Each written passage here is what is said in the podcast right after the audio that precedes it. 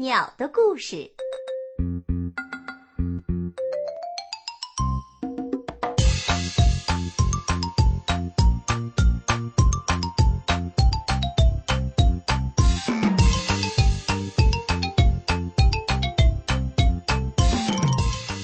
露丝和螃蟹。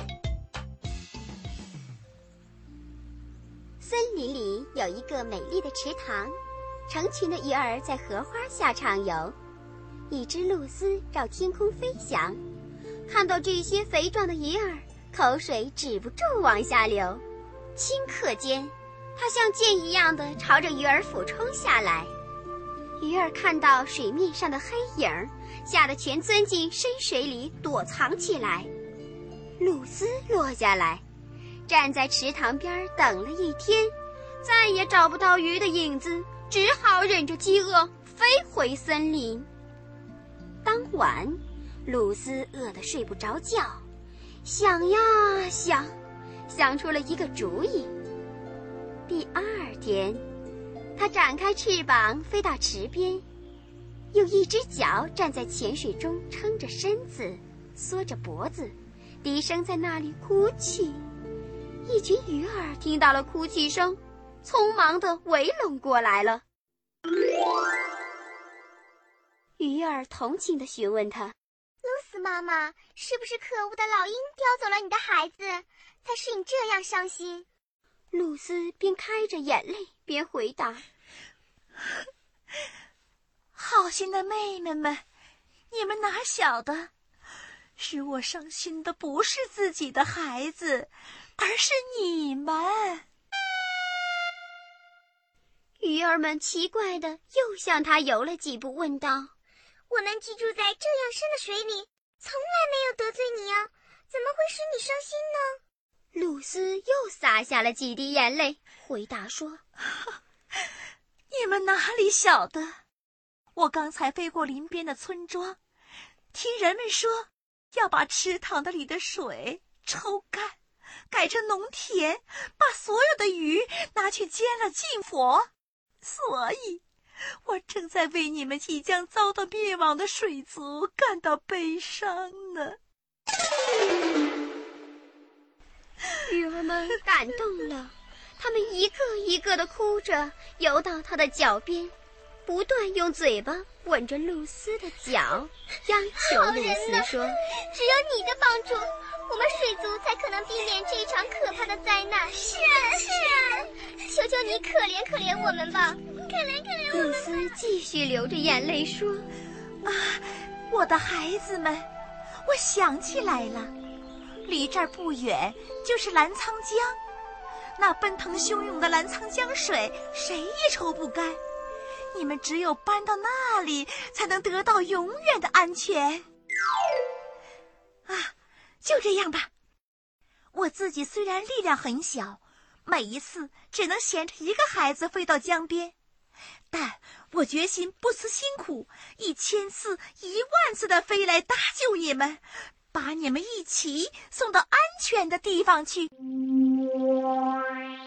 鱼儿游向深水，换来了大大小小的家族，一群群的排好队围在露丝脚边，露丝便一次衔着一条鱼飞走了。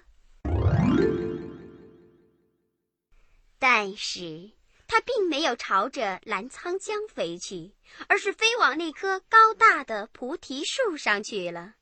它在树上把鱼儿活活吞下，然后又飞到池塘边，衔走那些亟待得救的鱼儿。就这样，它把池里的鱼儿全吃完了。第二天中午，饥饿的露丝又飞到池塘边来。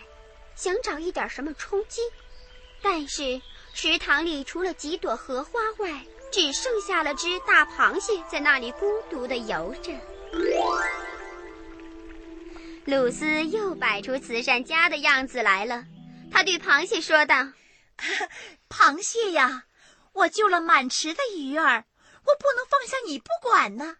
你快游过来，让我衔着你飞到澜沧江去吧。”其实，螃蟹早就看出露丝的伪善面目，也想好了替鱼儿们报仇的计划。回答说：“啊，呃，有风度的慈善家啊，呃，求求你，也把我带走吧，啊，免得我在这里孤零零的等死。”螃蟹游到了他的脚边，露丝张开嘴来衔它。螃蟹本想用螯钳来夹断它的脖颈，但又生怕自己判断不准，于是笑着对露丝说：“啊，呃，有风度的慈善家，呃，其实我不愿意这样做，因为我的壳太硬，你衔着哦，会把你的嘴磨破。啊，还是让我用双钳轻轻的抱着你的脖子，随你飞到江里啊。”露丝急于想尝到带有泥土芬芳的蟹肉，便让螃蟹抱着自己的脖子飞起来。一路上，他们个人都为自己的妙计感到高兴。